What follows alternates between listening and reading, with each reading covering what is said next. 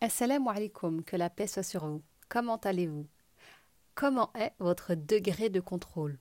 Alors dites-moi, à quel moment de votre vie voulez-vous le plus de contrôle? C'est-à-dire, voulez-vous le plus que les choses se passent comme vous avez envie que cela se passe?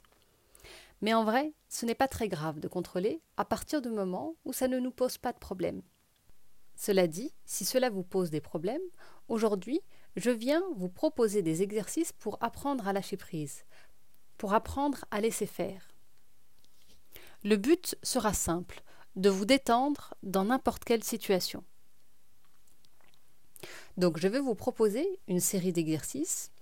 Vous pouvez soit les faire tous, ou soit en choisir un, ou deux, ou trois, comme vous avez envie. C'est à vous de choisir ce que vous avez envie de faire. Le premier exercice pour vous apprendre à lâcher prise est de faire autre chose, quelque chose que vous n'avez pas l'habitude de faire face à une situation. Exemple, rigoler au lieu de crier, partir au lieu de vous énerver, rester calme alors que vous avez envie de vous agiter.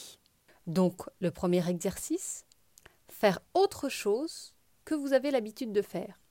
La deuxième chose qui peut aller avec cet exercice, c'est de respirer face à une situation stressante.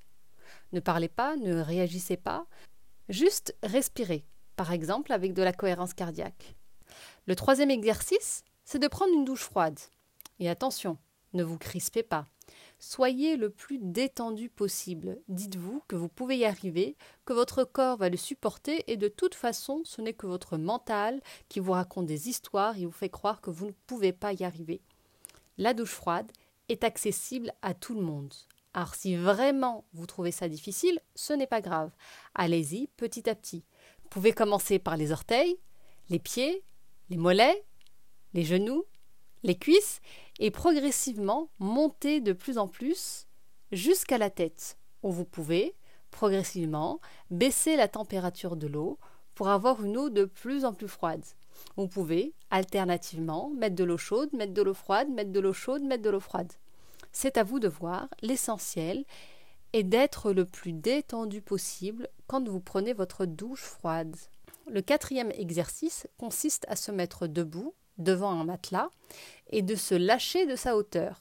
De dos ou de face, l'essentiel est de ne pas mettre le main et de se lâcher sur le matelas.